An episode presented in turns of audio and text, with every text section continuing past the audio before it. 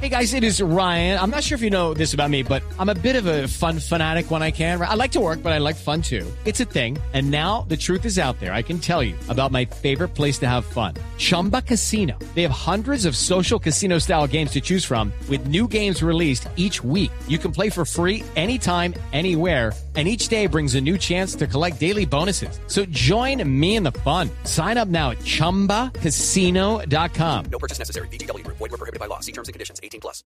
3 de la tarde, 42 minutos. Las noticias, las más importantes hasta ahora en Blue Radio. Mucha atención porque el presidente Santos acaba de revelar que ha dado órdenes para acelerar la negociación del cese al fuego bilateral y definitivo con la guerrilla de las FARC. La noticia está en Cali con François Martínez. Al término de la reunión binacional con el presidente del Ecuador, Rafael Correa, el jefe del Estado, Juan Manuel Santos, se refirió respecto al cese bilateral al fuego con las FARC, al considerar que faltan algunos puntos importantes que siguen avanzando en una subcomisión.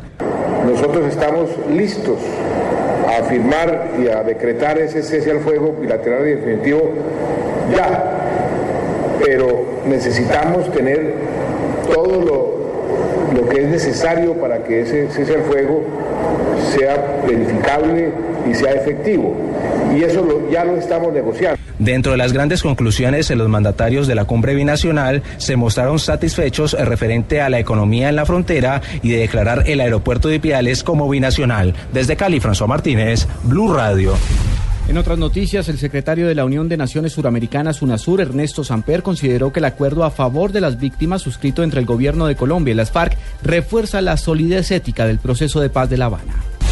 Colombia mantiene en firme su credibilidad en los mercados internacionales tras la decisión de la agencia Fitch Ratings de calificar la clasificación de largo plazo en moneda extranjera y local de la nación en triple B y triple B positivo respectivamente con una perspectiva estable.